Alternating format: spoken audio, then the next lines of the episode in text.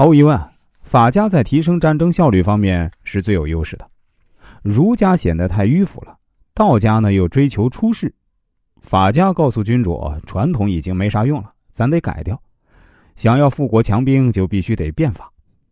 当时的国家在没变法之前呢，一个国家的身份高低都是由血统决定的，也就是说，贵族世世代代都是贵族，穷苦百姓呢世世代代就是穷苦百姓。这样的话呢，就没有办法刺激人们想打仗的欲望，尤其是没办法刺激底层老百姓的欲望。所以法家认为，应该把它改成身份的高低由你从战场上拎回来的人头数量决定，那个血统的标准啊，你得靠边站。机制一出来，那就太屌了，它能够刺激人们争先恐后的去打仗，战争的效率大幅度的提升。法家这套逻辑一出呢，各个国家就开始流行变法。魏国是第一个进行变法的国家，这个呢就是著名的李黎变法。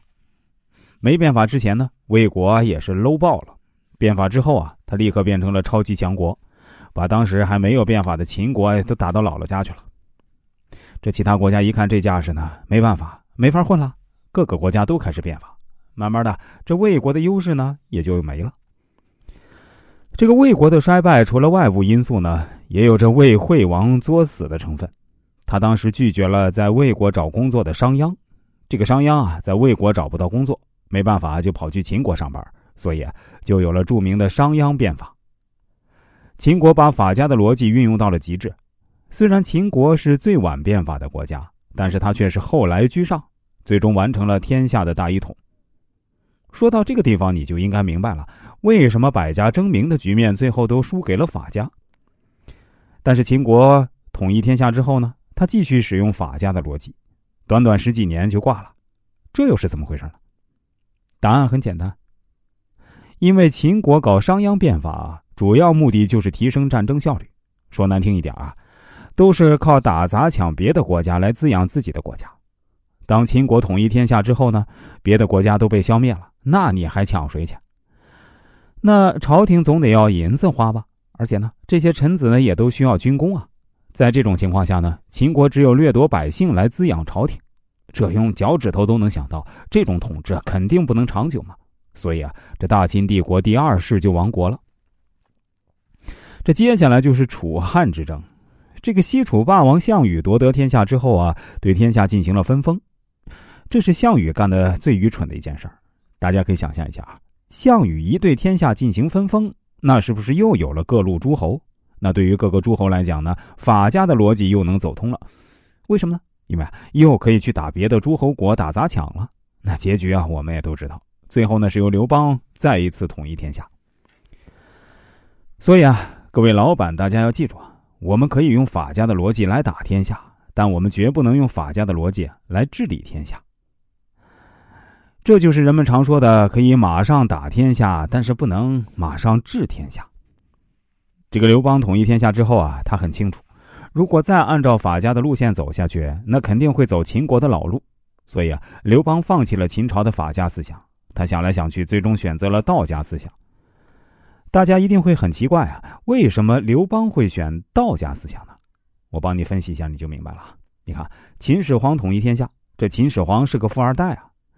他是靠祖先的积累，等他做皇帝的时候啊，这国家里面还有谁敢跟他叫板啊？所以秦始皇他肯定敢按照法家的路数来打。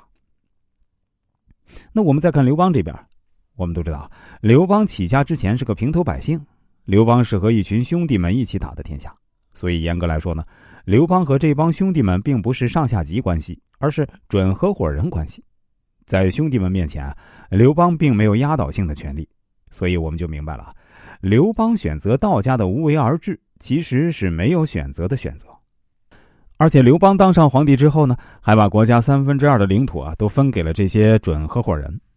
看到这里，我知道大家肯定会有疑问：那为什么项羽分封了诸侯就被刘邦灭了？那为什么刘邦也分封了诸侯？那那些诸侯怎么不来打他呢？首先，我们要清晰一点啊，刘邦的分封。只不过是一时的不得已啊，而且由于很多技术和资源的开发呢，这让刘邦啊有能力在制度上继承秦朝。